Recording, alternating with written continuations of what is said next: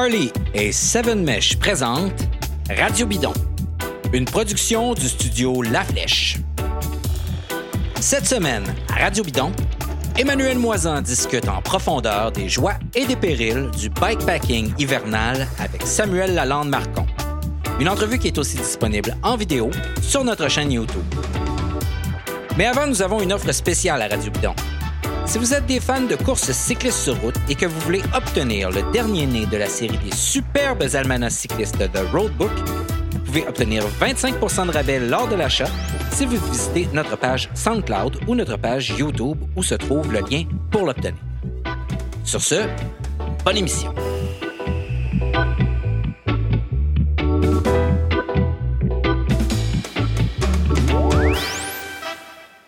Samuel Lalande-Marcon, euh, bienvenue à Radio Bidon. Merci d'avoir accepté notre invitation de participer à notre euh, spécial sur le cyclisme d'aventure, le bikepacking. Avant de tomber dans le vif du sujet, euh, tu es un aventurier multidisciplinaire. Peux-tu nous, nous brosser un petit portrait là, de, de ton pedigree d'aventurier, s'il te plaît? Ben, merci beaucoup de m'avoir au podcast. Je suis toujours euh, heureux de pouvoir euh, partager euh, mes projets. Donc, effectivement, j'ai fait dans, disons, les dix dernières années pas mal de projets d'aventure principalement au vélo initialement, puis ensuite j'ai bifurqué vers d'autres sports, notamment l'alpinisme, le canot et puis récemment le, le fat bike. Euh, moi, en fait, j'ai commencé à faire des projets euh, euh, plus sérieux, comme je disais, il y a une dizaine d'années. Mais quand j'étais jeune, j'étais dans les scouts, on avait un chalet, j'allais jouer dehors. Donc, c'est un peu là que, que les, premiers rêves sont venus. c'est quand même quelque chose que, qui a toujours été présent dans ma tête, mais que, que je me donnais peu d'occasion de faire. Puis, bon, à partir de, de 2011, j'ai traversé le Canada en vélo, suivi deux ans après la traversée des États-Unis, deux projets qui étaient en, solitaire. Avec, il y a dix ans, c'était ça, ça semble être une autre époque du cyclisme d'aventure. C'était à quatre sacoches, euh, un peu euh, un peu à la dure. Et puis euh, ben, par la suite, je me suis dirigé vers des projets aussi en alpinisme. Donc j'ai fait quelques voyages en montagne qui m'ont initié un peu avec l'environnement nordique et, le froid. et c'est sans doute ça qui m'a attiré en 2018 à faire une traversée du Québec de Montréal à Côte-Jouac en vélo et en canot, qui a été réalisée sur 31 jours dans le cadre de l'expédition Transtaiga. Et puis, euh, en, ben, il y a un an, en fait, dans ce qui semble également être une autre époque, euh, avec mon partenaire Félix-Antoine Tremblay, on a fait euh, la traversée de la, de la route blanche en fat bike. Ceux qui, pour ceux que ça intéresse, là, on mettra le, l'adresse de ton site Internet là, sur euh, nos différents réseaux sociaux. Ils pourront aller voir les différentes euh, expéditions, les différentes aventures auxquelles tu as participé. Euh, comme je le disais d'entrée de jeu, là, on est un podcast de cyclisme. On va s'attarder aujourd'hui à, ta dernière expédition, celle dont tu viens de parler, que vous avez faite, toi et ton collègue, l'année dernière, juste avant la pandémie. Donc, vous avez eu un timing là, presque parfait à ce niveau-là. vous avez fait la route blanche euh, en fat bike. Explique-nous donc un petit peu qu'est-ce que c'est la route blanche, à quoi ça sert, c'est quoi ça, ça la route blanche? Donc, la route blanche, c'est euh, ce qui relie la communauté de Kegaska, en fait, qui est juste après Natashquan, une cinquantaine de kilomètres après Natashquan, et euh, Blanc-Sablon. En fait, maintenant, c'est Vieux-Fort. Donc, il y a un segment de 400 kilomètres qui n'est pas relié par la 132. Il euh, faut imaginer, euh, si les gens ont accès facilement à une carte du Québec, il faut voir que le détour par la route pavée existe depuis seulement quelques années, qu'on appelle la route translabradorienne, et ce qui passe vers Fermont et le Labrador, et qui ramène de l'autre côté. Donc, c'est une boucle de 2400 km. Euh, donc, un détour qui est extrêmement long, qui reste assez peu utilisé, surtout par euh, la population, euh, donc en fait par les individus. C'est une route essentiellement commerciale. Euh, les gens blanc-sablon, souvent pour revenir vers le Québec, vont même traverser vers Terre-Neuve et passer par la Nouvelle-Écosse, même si le lien qui semble le plus direct le passe par, par le nord. Donc, sur euh, ce territoire-là de 400 km, euh, il existe une route euh, historique, en fait, là, d'une route de neige et de glace qui s'appelle la route blanche, qui, depuis plusieurs années, est entretenue par le ministère des Transports du Québec et qui permet, ni plus ni moins, de, de, se déplacer d'un village à l'autre en motoneige. Donc, c'est une route qui, qui bénéficie d'un certain entretien, mais qui reste une route qu'on pourrait appeler quand même d'aventure. Il y a des risques qui sont liés à, au déplacement sur cette route-là. Mais avant d'être une route d'aventure, c'est vraiment un, lien vital qui relie chacune des communautés qui sinon sont euh, reliées entre elles uniquement par euh, la desserte euh, maritime qui, elle, cesse durant l'hiver. Euh, donc le fameux Bella des Gagnés qui fait, qui fait le, le, trajet dans une direction et dans l'autre une fois par semaine ou par l'avion.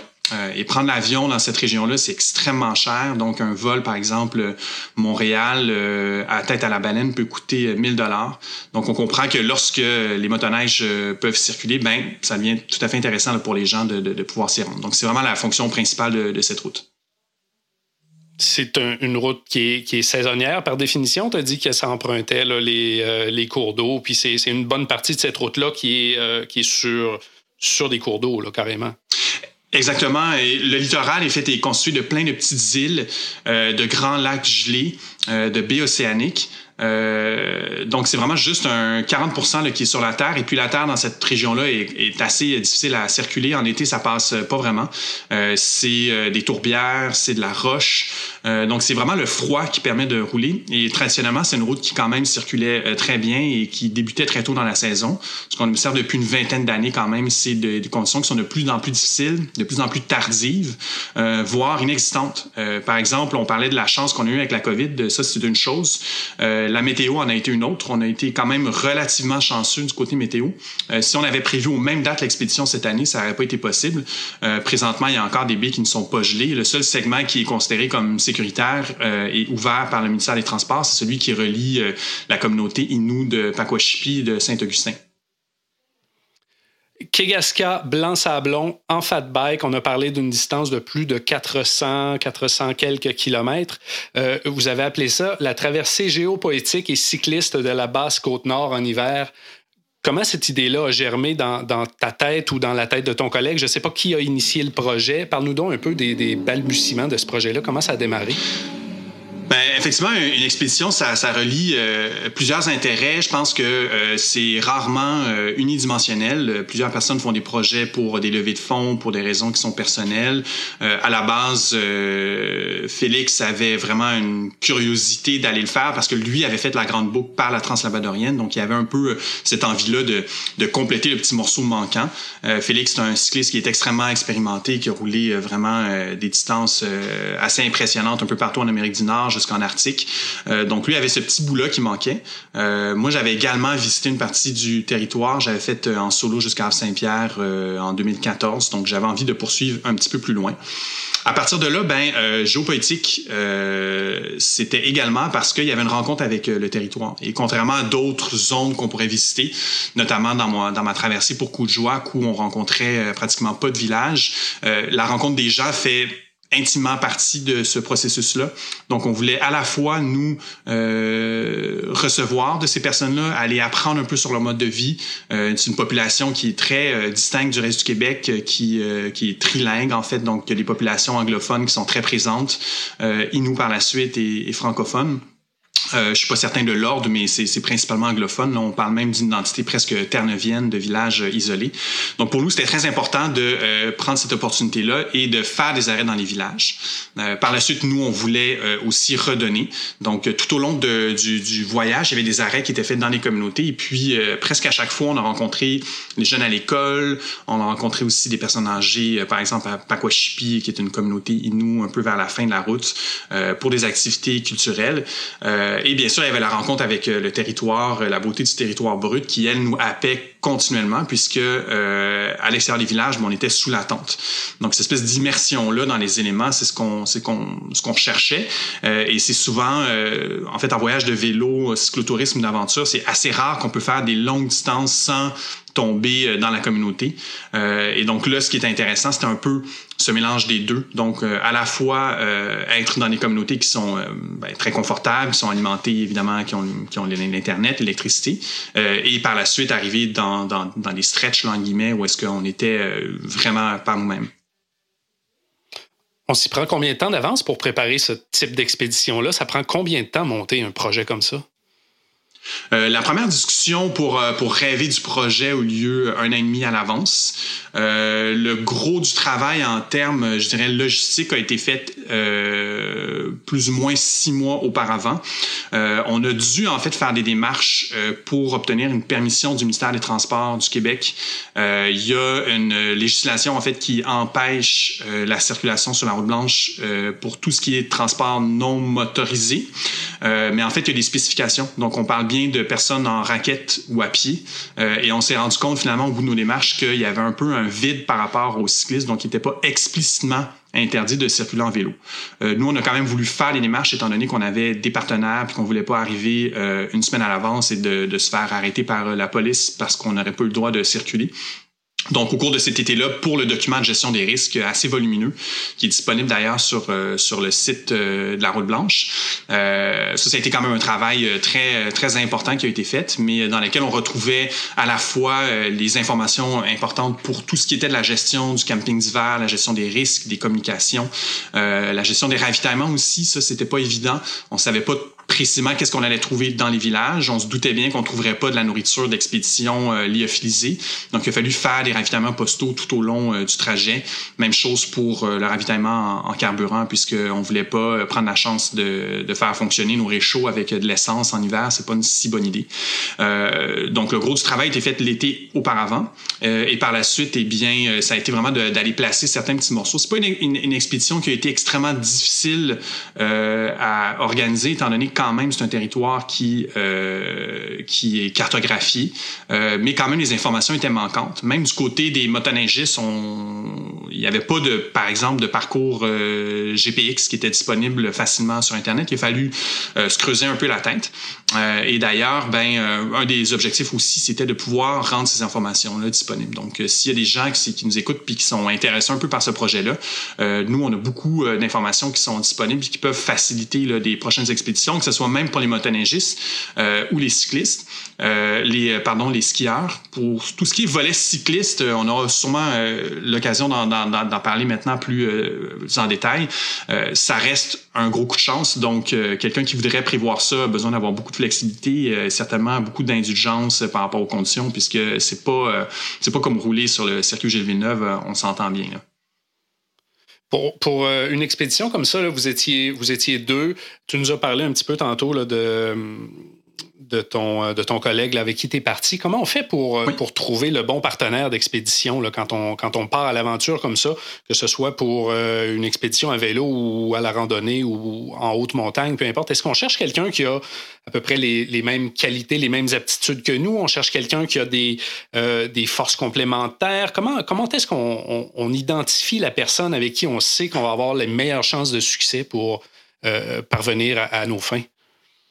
Pour ma part, c'est vraiment une question de complémentarité. Puis euh, dans la plupart des, des sports et des expéditions que j'ai euh, j'ai pratiquées au, au, préalable, la complémentarité a toujours été plus payante que d'avoir quelqu'un qui a les mêmes forces, mais souvent par définition les mêmes défauts.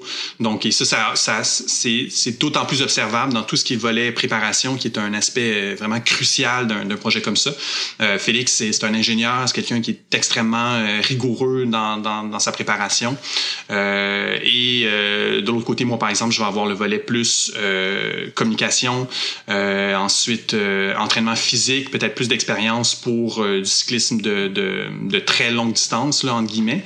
et donc ça, cette complémentarité-là fait en sorte que sur le terrain, on la retrouve aussi sur comment est-ce qu'on va monter un camp, comment est-ce qu'on on va se partager les tâches du quotidien, comment est-ce qu'on va tracer l'itinéraire puis on va les discussions.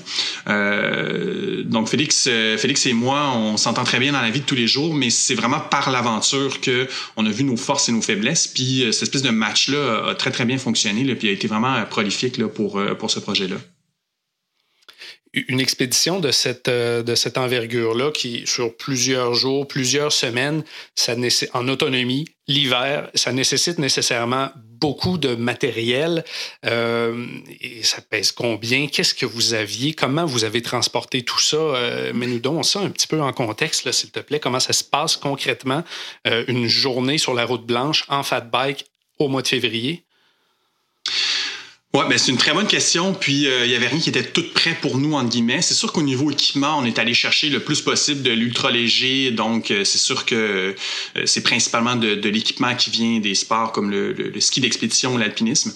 après ça, ben on parlait de bikepacking. C'est vraiment la mode et puis je pense que ça a beaucoup invité les gens à, qui, qui avaient un profil plus de cycliste route par exemple ou gravel de juste s'embarquer des, des, sacoches de bikepacking euh, euh, et de partir à l'aventure. La réalité, c'est que même en étant ultra léger, ça ne rentre pas dans un setup de bikepacking. Donc, il fallu un petit peu bonifier notre manière de transporter le, le matériel. Donc, on avait deux grosses sacoches en arrière euh, de notre partenaire Arkel euh, et sur la plateforme là, du, du rack arrière, on pouvait aussi embarquer de l'équipement supplémentaire. Euh, la tente qu'on avait, la VE25 de North Face, une tente qui pèse 10 livres. donc, c'est le poids monte très très vite. Euh, les sacs de couchage euh, moins 18 euh, étaient pas euh, le plus chaud qu'on aurait dû avoir, mais encore une fois, question de, de, volume, question de poids. On a dû couper un petit peu partout. C'est sûr qu'en utilisant le multicouche, par exemple, pour la nuit, c'était possible d'aller vraiment euh, combler un peu ça. mais pour donner une idée, on a eu quand même du, du moins 30, moins 47 au ressenti avec des sacs de couchage de moins 18. c'est sûr que c'est limite. pourtant, on était sécuritaire avec les couches qu'on ajoutait. tout ça se passait quand même relativement bien. Euh, mais l'idée, c'était vraiment de réduire au maximum tout en étant sécuritaire. Et euh, dans le fond, la grosse limite, c'était le ravitaillement en bouffe. Euh, le plus long qu'on avait planifié, c'était des segments de quatre jours. Donc, on avait tout le temps, euh, les ravitaillements étaient prévus pour qu'à tous les quatre jours, on avait suffisamment de carburant et de nourriture pour faire les quatre jours suivants. Euh, et ça, finalement, en fait, c'était un scénario, euh, disons, pessimiste où on aurait eu une journée pris dans la tente euh, sous la neige, ou encore une fois que la progression a été très, très lente. Euh, finalement, ce qui s'est passé, c'est que la plupart du temps, on faisait nos stretches en euh, deux ou trois jours. Ça fait qu'on accumulait tout le temps de la nourriture de plus. Donc, on a fini cet expé-là avec une quantité absolument ahurissante de bouffe. Euh, et c'est tant mieux parce que la, dépense énergétique est, vraiment impressionnante. Euh, puis même avec des sacs de nourriture déshydratés, on réussit pas à aller chercher ce que le corps a vraiment de besoin. Là, on parle facilement de 4 ou 5 000 calories là, qui est nécessaire juste pour être dans le froid, euh, plus le cyclisme. Mais euh, tout ça euh, mis ensemble fait en sorte que notre, notre setup était euh, bon peut-être une centaine de livres. On était quand même assez fiers considérant que ceux qui ont déjà pratiqué ou se sont initiés au, au au camping d'hiver savent que, par exemple, un sac de couchage en synthétique, euh, c'est super gros, là, comme ça rentre même pas dans une sacoche. Donc, il a vraiment fallu aller chercher des équipements euh, sophistiqués. Euh, et tout ça a très, très bien euh, répondu, à l'exception euh, notoire d'un rack, en fait, à vélo, qui, qui, a cassé sous le froid dans, un, dans le segment, en fait, le plus isolé, qui est entre la Romaine et Chevry. donc, les pattes du, du rack ont, ont, cassé sous le froid, ce qui m'a forcé, en fait, à transporter mes sacoches arrière, euh, puis d'autres équipements euh, accrochés sur mon dos, donc ce qui n'était pas particulièrement agréable. Euh, mais on a pu, dans le village suivant, se faire souder les pattes qui finalement ont fonctionné très bien. Je les ai encore, puis sont plus solides que, que les pièces originales. Les vélos comme tels, ça avait l'air de quoi? C'est des fat bikes euh, que monsieur, madame, tout le monde peut s'acheter euh, au magasin. Là. Ben, évidemment, les magasins sont à peu près vides là, mm -hmm. en temps de pandémie, mais en temps normal, disons. Ben, c'est, euh, c'est accessible. C'est sûr que ça dépend toujours de, euh, la relation que les gens ont avec le vélo. Il y en a qui trouvent que des vélos à 400 dollars, c'est une fortune. C'est pas des vélos qui sont donnés, mais c'est pas non plus des vélos qui sont dans une fourchette de prix euh, extrême. Donc, on avait un partenaire québécois qui s'appelle Panorama Cycle, qui lui, en fait, a un, peu été la, bougie d'allumage pour ce projet-là, puisque, bon, Panorama, moi, je leur avais parlé dès 2018 quand j'avais fait l'expé Transtaiga. À l'époque, ils faisaient un seul modèle de fat bike qui était un peu overkill pour aller faire la route Transtaiga. Euh, sont arrivés récemment avec des gravel bikes qui auraient été parfaits pour cette expédition-là. Donc, eux, depuis, ont plusieurs euh, fat bikes sont disponibles. Euh, ils nous proposaient, en fait, soit le modèle en carbone ou le modèle en acier. Euh, évidemment, en carbone, il y a quelques livres de moins. Euh, par contre, en expédition, étant donné les, conditions qui peuvent être euh, très difficiles, les chocs latéraux, ce genre de, choses-là, on a préféré aller avec les fat bikes en acier. C'est de l'acier Reynolds, donc aminci au bon endroit, ce qui fait en sorte que pour un vélo en acier de type fat bike, je pense que le vélo est autour de, de 27 ou 28 livres pour tout le kit. donc, ça reste vraiment, vraiment très correct, extrêmement confortable. Euh, donc, les vélos ont vraiment euh, fonctionné euh, à merveille. les vélos qui étaient flambant neufs, les modèles Torngat qui, sortaient, qui sortaient des boîtes. Donc, on les a bien essayés, bien mis à l'épreuve et puis ils ont répondu le haut la main. On sait qu'en fat bike, l'enjeu, c'est souvent la, portance sur la neige, d'être mm-hmm. capable d'avoir bon, la bonne pression de pneus avec une neige bien compactée pour être capable de rouler. Étiez-vous capable de faire des bonnes distances sur le vélo ou il y avait beaucoup de, de hike-a-bike, comme on dit?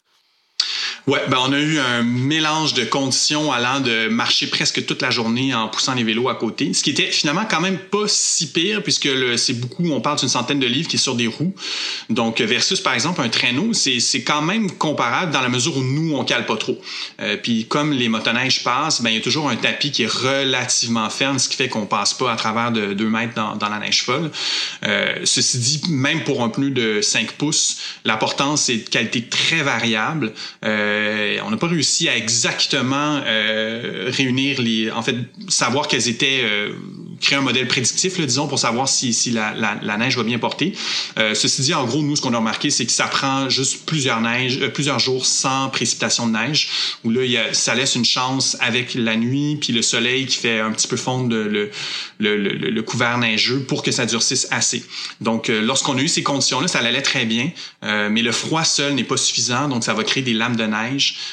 comme c'est beaucoup sur l'eau, même si il fait très froid, souvent il va y avoir des plaques de slush que les les motoneiges vont pas nécessairement euh, écraser euh, puisqu'ils roulent trop vite, mais nous, par la suite, on passe et puis la, la, la pneu va vraiment fendre un peu le, le, gros couvert de neige, puis là, on va aller toucher la, la plaque de slush. Donc, euh, j'en parlais au début, nous, on avait un peu le rêve que la route blanche, ça se fasse merveilleusement bien en fat bike et puis que soudainement, ça devienne une espèce de, de destination mondiale pour le fat. J'ai envie de dire à tout le monde qui a envie de le faire de, de, de prendre sa chance. mais c'est sûr qu'il y a une possibilité de marcher toute la distance, qui peut être quand même très frustrant et désagréable. Puis il y a quand même un historique de d'expéditions qui ne fonctionnent pas sur la route blanche, soit parce que les conditions météo sont pas bonnes, soit parce que les, les sports euh, ne le permettent pas nécessairement. Euh, et euh, nous, on imaginait que le dénivelé était pratiquement nul. quand on regarde sur la courbe de dénivelé sur Google Earth, c'était vraiment très mineur. Ceci dit, c'est designé pour des motoneiges, puis on passe de lac, puis on remonte sur des plateaux. Donc souvent, on va aller chercher des, des pourcentages sans bon sens. Donc même si les conditions sont bonnes, il faut être prêt à débarquer fréquemment du vélo pour le faire euh, et euh, c'est un parcours qui est damé par les motoneiges, mais c'est des dameuses qui viennent en fait niveler euh, les poches parce que les motoneiges souvent vont aller créer des espèces d'ondulations, des trous. Donc ce qu'ils viennent faire eux autres, c'est combler un peu ça. Mais ce qui se passe pour les vélos, c'est que la neige molle rentre dans les dans les concavités en fait, puis ça, ben la roue de vélo qui, qui va qui va passer là-dessus fait juste glisser. Donc il faut être prêt à faire des chutes quand même assez fréquemment. Heureusement, c'est sur la neige, donc c'est pas trop problématique. Euh, mais c'est sûr que c'est loin d'être du vélo, euh, du vélo pur. Sur le site de la Route Blanche, on retrouve votre guide de gestion du risque. Tu me corrigeras si je ne l'appelle pas de la mm-hmm. bonne façon. C'est un guide euh, que j'ai parcouru qui est extrêmement étoffé. Hein. On dirait que vous avez essayé de prévoir l'imprévisible. Mais mm-hmm. par définition, si on parle d'aventure, on parle d'imprévu comment est-ce qu'on fait au-delà de la préparation pour essayer de, prévoir l'imprévisible en termes de, d'équipement, de formation? Est-ce qu'il y a des assurances qui existent, les évacuations en cas de blessure, tout ça? Comment est-ce qu'on on planifie l'imprévisible, justement? Ouais, ben en termes d'évacuation, je pense que c'est quand même un point qui, est super important. Puis ça reste encore méconnu, quoique de plus en plus, je pense que les, gens commencent à, comprendre que c'est accessible. Tout ce qui est technologie satellitaire, euh, avant c'était prohibitif et très difficile à acquérir. Euh, maintenant, nous, on a la chance d'avoir un partenaire euh, tel là qui finance, en fait, qui contribue à plusieurs expéditions. Donc le nom circule de plus en plus. Je, je, parlais à Yvon Pilote hier de la compagnie. L'allocation de téléphone satellite ça reste vraiment très abordable et c'est quelque chose qui, pour moi, est absolument nécessaire pour des expéditions en, région éloignée. Euh, également avec des InReach ou autres appareils qui peuvent faire des communications euh, bidirectionnelles au niveau satellite euh, parce que quand même, il peut y avoir des défaillances, donc il faut pas juste se fier sur une source. Euh, mais c'est sûr que tout ce qui est euh, connexion cellulaire ne fonctionnait pas. Donc, d'avoir un téléphone satellite, d'avoir InReach, c'est déjà un protocole de sécurité qui est super important. Et puis on ajoute à ça euh, Air qui au Québec quand même offre une couverture euh, de qualité dans plusieurs régions. Ils viennent même d'installer un aéroport à la Romaine. Euh, donc Air offre un peu cette, euh, cette évacuation-là, qui est une évacuation d'urgence. Donc une fois qu'on a, qu'on a tout dit ça, effectivement, il faut pas euh, se leurrer puis imaginer que parce qu'on a ces, ces outils-là, ce lien-là technologique, on est on est safe pour aller n'importe où. Les évacuations sont, ont toujours un prix financier, mais en fait évidemment, on peut être assuré, mais financier dans le sens pour, euh, pour les compagnies qui opèrent ça euh, et euh, des risques aussi d'accident. Donc, à chaque fois que quelqu'un, un avion décide de décoller dans une tempête d'aller chercher quelqu'un, ben, il y a des risques qui sont, qui sont réels. Donc, il faut être le plus autonome possible. Et nous, c'était ben, de prendre chacun des aspects de l'expédition puis voir quel était le pire scénario. Est-ce qu'on était capable de, de, de prévoir ça? Euh, je pense que je ne l'ai pas mentionné au début, mais on était les premiers à rouler là en, vélo. Donc, il y avait une possibilité réelle que finalement, on puisse pas rouler du tout, euh, puis qu'on ait de la difficulté à marcher. Donc, on transportait également des raquettes euh, et des traîneaux légers. ça, ça a été un petit peu compliqué et avec un succès que je dirais mitigé, mais on, s'est fabriqué des, des, traîneaux en crazy carpet qui étaient très légers, qui s'enroulaient sur eux-mêmes. On les a testés à une occasion. il y a un des traîneaux qui fonctionnait très bien. L'autre, c'était pas un, immense succès. Euh, mais euh, on avait cette option-là. Donc, euh, nous, on se disait, si jamais on est vraiment pris dans la neige puis que c'est impossible de rouler, on peut toujours embarquer des vélos sur les traîneaux puis marcher jusqu'au prochain village. Donc, c'est un mélange de préparation très, quand même fine en termes de, gestion des pires scénarios et également de temps. Le, temps est euh, un enjeu majeur en expédition. Euh, c'est sûr que nous, dans ce cas-là, on avait prévu un bon mois, euh, même cinq semaines en fait. Donc, si jamais il y avait un ralentissement, on avait toujours cette possibilité-là de trouver des options pour le retour par la suite, ce qui permettait de, de, de, faire en sorte que qu'on ne se sentirait pas rocher à tout bout de champ. D'ailleurs, à la fin de l'expé, le, le traversier qui nous ramenait à Terre-Neuve ne, ne passait plus directement euh, à Sainte-Barbe dans le nord. Donc, il faisait une traversée de 13 heures jusqu'à Corner Brook, euh, ce qui finalement nous a sauvé euh, deux, trois jours de vélo juste sur la route sur la route pavée de Terre-Neuve. Donc, nous, ça nous a permis de prendre plus notre temps à Blanc-Sablon et de s'éviter, en fait, rendu là, pour nous, il n'y avait plus de grand intérêt d'aller rouler en fat bike sur la route pavée en hiver. Là, ça aurait été un petit peu un petit peu de dol, disons, après avoir tout ce qu'on avait vécu. donc, pour nous, c'était un scénario qui était, qui était très bien là, pour la fin de l'expé. L'esprit d'aventure, euh, visiblement, c'est pas tout le monde qui l'a euh, au même degré. Euh, les proches de, de ceux qui partent à l'aventure, un peu comme, comme tu l'as fait, ils vivent ça comment? Est-ce que est-ce que est-ce que tu appelles à la maison euh, quand tu es euh, quand en expé? Euh, et puis bon, les conjoints, les parents, les amis, les collègues de travail, est-ce qu'ils pensent que tu es fou? Est-ce qu'ils s'inquiètent? Est-ce qu'ils se font du mauvais sang? Est-ce qu'ils sont habitués? Est-ce qu'ils comment comment ils vivent ça? Mais il y a une gradation. C'est sûr qu'entre euh, le, tout premier voyage que j'ai fait ou même euh, les randos, par exemple, de deux, trois jours dans les Adirondacks et faire une expé comme la route blanche, l'expé Trans-Taiga, c'est sûr qu'il y a une certaine habituation. Donc, je pense que les succès précédents font en sorte rassurent un peu euh, l'entourage. Euh, comme je disais, les outils technologiques aident beaucoup. Euh, les InReach permettent d'envoyer un point à tous les jours et on avait un protocole de, de communication à deux directions à tous les soirs. Donc en temps, ben pas en temps réel, mais en fait une fois par jour, on mettait le point sur la carte qui était publique. Donc même les gens, par exemple sur Facebook ou qui visitaient mon site web, pouvaient voir où est-ce qu'on était rendu. Donc ça, il y a quand même quelque chose qui est très rassurant. et il y avait des étapes qui, qui, qui pouvaient être enclenchées par la suite euh, si jamais il y avait absence de communication. Euh, comme je dis, on avait plusieurs backups. On en fait, on avait deux InReach puis un téléphone satellite. Donc, avant que toutes ces ressources-là aient été épuisées et qu'on n'ait aucun contact, euh, ça pouvait on avait donc une marge, une marge de manœuvre. par la suite, il faut éviter de trop parler puis de trop donner des rendez-vous fixes parce qu'il peut y avoir un certain nombre d'imprévus qui font en sorte que c'est normal, par exemple, qu'une journée s'éternise, on ait décidé de, de, rouler plus tard le soir ou de partir plus tôt le matin. Donc, il faut pas non plus créer trop d'attentes euh, précises, outre pour ce qui est du lien de, de, de, sécurité essentiel, mais pour ce qui est des proches, ben, il faut essayer de concentrer ça à certaines périodes, euh, puis éviter des fois aussi de trop parler à chaud quand euh, les, les, péripéties viennent se passer, puisque ça peut créer effectivement beaucoup de peur et de crainte. Euh, euh, alors que des fois les situations sont, moins pires vécues de l'intérieur.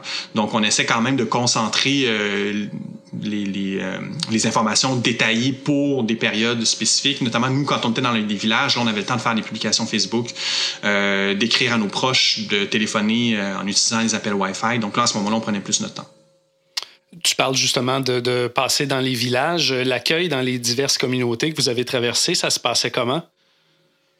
Ben, c'est un, accueil qui était vraiment exceptionnel. Là. On dit souvent ah, les Québécois sont, sont, sont, accueillants euh, et a fortiori les, les, les, habitants de la Basse-Côte-Nord. Donc c'est vrai, dans ces régions-là qui sont très isolées, euh, il y a une solidarité naturelle, il y a un rapport aussi à la nature. Les gens euh, ont, ont un, rapport peut-être, je dirais pas admiratif, mais quand même vont, vont, vont bien comprendre en fait cet appel-là qui, qui, nous, qui nous amène en, pleine nature. Euh, donc à chaque fois, on a eu un accueil vraiment qui était, qui était exceptionnel. Il faut dire aussi que nous, on, on, on passait, on était en entrevue dans toutes les radios communautaires, euh, en plus euh, à Radio-Canada euh, Côte-Nord. Donc ça faisait en sorte que notre itinéraire était connu. Donc souvent, euh, on voyait les motoneiges qui arrivaient et qui de loin nous disaient « Ah, c'est vous les cyclistes euh, puis ça enclenchait les discussions. Donc, il y avait vraiment cette espèce de convivialité-là. Euh, et en plus, ben, comme les activités étaient prévues dans les écoles, mais ça, ça permettait euh, d'approfondir euh, le lien. puis, c'est arrivé aussi que on tombe sur des villages sur lesquels on avait on, on s'était pas annoncé à l'avance et de discussion en discussion c'était pas long qu'on avait un hébergement qui, qui qui nous était offert. Et c'est la même chose qui s'est passé. On est arrivé le dimanche euh, quand mon rack à vélo avait brisé. Et puis, on a demandé s'il n'y avait pas quelqu'un qui avait un body shop ou quelque chose comme ça. Et puis, on est tombé sur un mécanicien qui euh, avait sa première journée de congé, je pense, depuis euh, deux, trois semaines. et puis, il nous a ouvert sa poche, puis il nous a, sa, sa, shop, puis il nous a fait, nous a fait les pièces en, Ça, il a quand même pris un certain moment. C'était pas, pas un travail qui était, qui était automatique là, sur des plaques de métal. donc, il nous a fait ça gratuitement. Et puis, cette générosité-là, on l'a retrouvée vraiment tout au long du, du Au cours de cette, euh, de cette expédition-là, est-ce qu'il y a des moments euh, vraiment marquants, inoubliables, des rencontres particulières euh, ou, désagréables ou des frayeurs? Est-ce qu'il y a quelque chose, des moments qui ressortent plus que d'autres? Ben, en termes de, de cyclisme puis de rencontre avec la, la, beauté brute des éléments, là, la section La Romaine à Chèvry, c'est la plus isolée, c'est 100 km, ça nous a pris deux jours et demi euh, l'affaire. C'est là aussi que j'ai eu euh, le bris le bris mécanique. Ceci dit, en termes de vélo, c'était pratiquement le meilleur, donc ça roulait quand même assez bien. La beauté du, du, du territoire était vraiment hallucinante. Les levées, couchers de soleil qu'on a eu euh, vraiment euh, nous, nous, euh, nous émotionnaient presque à chaque fois. en termes de raconte avec les villages, à Pakwashipi, on est resté trois nuits, deux journées entières, donc on a eu, on a pu faire plusieurs activités.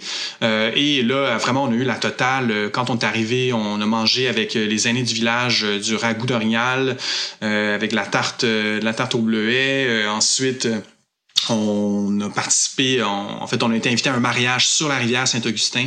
Donc, il y a une bonne partie du village qui était là, euh, au beau milieu de la rivière. Euh, on a été invité à la cérémonie du Makouchouan, on a goûté du, caribou. Euh.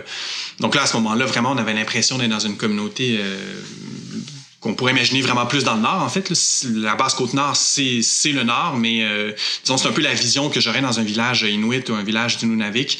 Euh, puis on a ça quand même dans une distance qui, euh, pour le commun des mortels, reste accessible quand même par bateau assez facilement un périple comme ça, on en, on en revient comment? Puis, puis là, je te parle pas de transport, je te parle d'atterrir de, dans la réalité. Là, une fois que tout ça est fini, mm-hmm. euh, il y a un lundi matin où le cadran sonne, puis c'est la réalité qui nous rattrape. Ça se passe comment en général?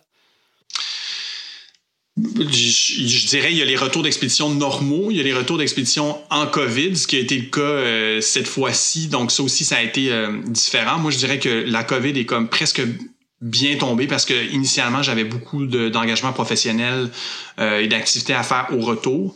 Euh, moi, j'ai l'impression qu'il faut prévoir une période très longue de, de, de, de repos profond euh, à la suite de ça. Euh, ça peut être très difficile de revenir pour euh, toutes sortes de raisons. Puis mes premières expéditions, notamment, en fait, le retour de, de, ma traversée des États-Unis en 2013 avait été horrible. Je pense que le lendemain, j'avais j'avais un meeting, puis ça avait reparti, puis ça m'a pris six mois là, avant vraiment de, de m'en remettre. C'est quand même des, des grosses épreuves physiques, puis il faut laisser le temps au, au corps de s'en remettre. Ensuite, je pense que quand on est indulgent, puis quand on, on fait, euh, on continue quand même d'avoir une certaine pratique, euh, une certaine activité physique. Donc, si on arrête 100% euh, du jour au lendemain, puis qu'on fait juste gaver des calories puis des glucides pendant pendant des semaines, à un moment donné, au niveau de l'humeur, ça peut quand même jouer. Puis, on peut quand même avoir une espèce de backlash presque dépressif là, à la fin d'une expédition.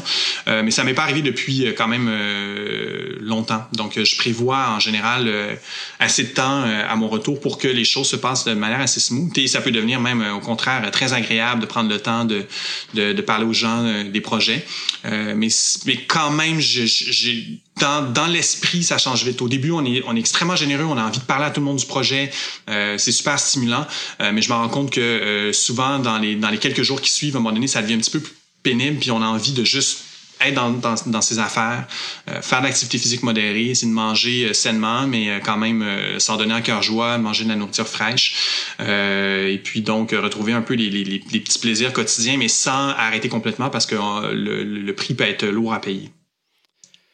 On a parlé tantôt de traversée géopoétique à vélo.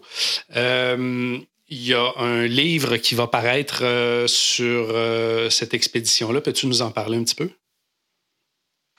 Ben pour la route blanche, en fait, le projet géopoétique euh, impliquait pour moi l'écriture, euh, l'écriture poétique qui est probablement le, travail d'un recueil euh, qui n'a pas été fait, ou en tout cas pas pour l'instant, puisque je travaille sur l'expédition précédente. j'apprends aussi, l'écriture est quand même relativement nouvelle pour moi, donc je suis embarqué depuis deux ans maintenant dans l'écriture du récit de l'expédition Transtega en 2018 et qui normalement part en impression aujourd'hui ou demain. Donc c'est un lancement qui est prévu le, le 23 mars. Euh, et euh, c'est sûr que le thème du géopoétique a habité tout mon processus d'écriture de la de la d'expédition donc a habité également euh, tout mon trajet. Donc indépendamment du fait, je pense que ça sort par un processus d'écriture. Je pense que moi c'était un peu une prédisposition qui faisait en sorte que ce n'était pas simplement un exploit, un défi sportif, mais également quelque chose qui était vécu de l'intérieur. Donc moi, ce qui m'intéresse beaucoup, c'est quand même le lien entre l'intime et le paysage et la nature.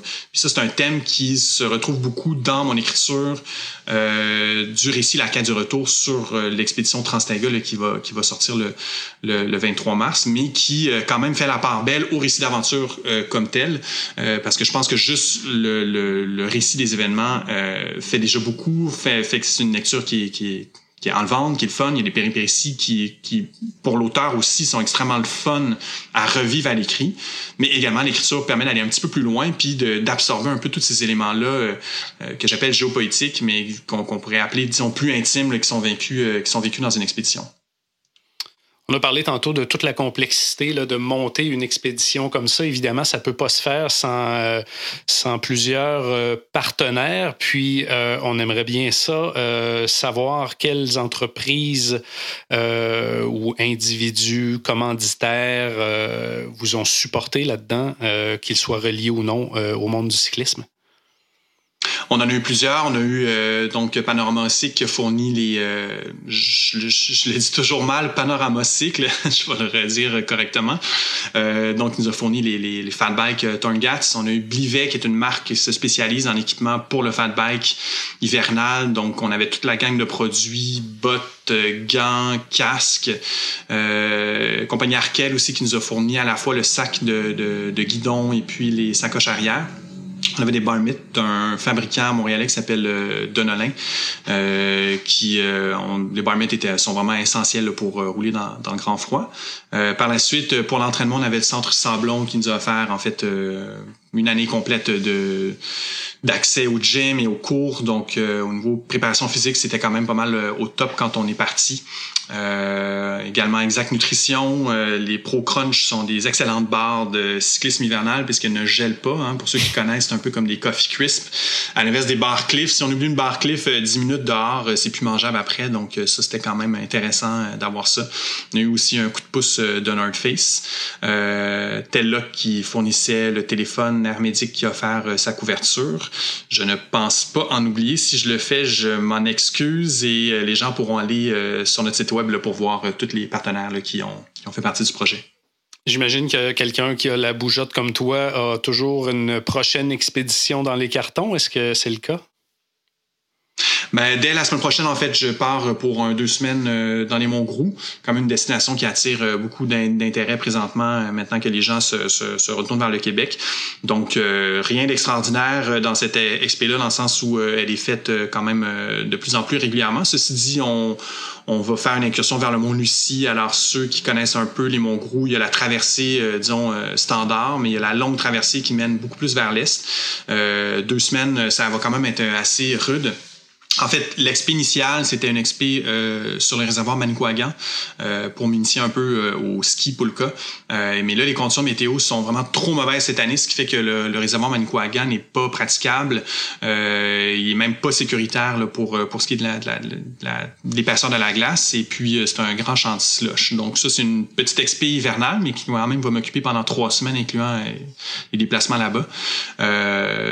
bien sûr, en prenant toutes les précautions pour la COVID. Et ça, c'est un autre enjeu qui fait en sorte que les, grosses expéditions à, à, moyen à long terme sont un peu euh, euh mis sur la glace puisqu'on ne sait pas exactement où est-ce qu'on peut aller. C'est sûr que je suis très attiré par la Nunavik et si c'était pas de la COVID, j'aurais probablement envisagé une autre traversée euh, euh du sud au nord euh, en vélo et en canot. Donc ça, c'est sûr que c'est dans la mire à moyen terme. mais à court terme, j'ai des projets, notamment en fait, je m'intéresse à, un personnage historique qui s'appelle Louis Joliette, qui, qui est le découvert du Mississippi et qui qui a traversé de Tadoussac à la baie James. Donc, c'est des itinéraires qui, m'intéressent beaucoup et que j'aimerais explorer à la fois euh, sur le terrain et à l'écrit euh, dans des projets euh, à moyen terme. Samuel Lalande-Marcon, c'était absolument fascinant de parler de cyclisme d'aventure et d'aventure en général euh, avec toi. Merci beaucoup d'avoir participé à notre émission. Un immense merci. Puis euh, vraiment, j'hésite les gens, euh, j'invite les, euh, j'invite les gens s'ils ont des questions pour la préparation de ce genre de projet-là à, m'écrire sur mon site sans aucun problème. Merci beaucoup. Merci. Radio Bidon est une présentation de Parley et Seven Mesh. L'émission est conçue par La Flèche. Gabriel Bourdage est en charge du montage de la version audio. Si vous aimez Radio Bidon, abonnez-vous à une plateforme de balado pour ne rien rater. Vous pouvez aussi faire un don à l'émission sur notre page SoundCloud. Radio est désormais disponible en format vidéo sur YouTube et sur Patreon.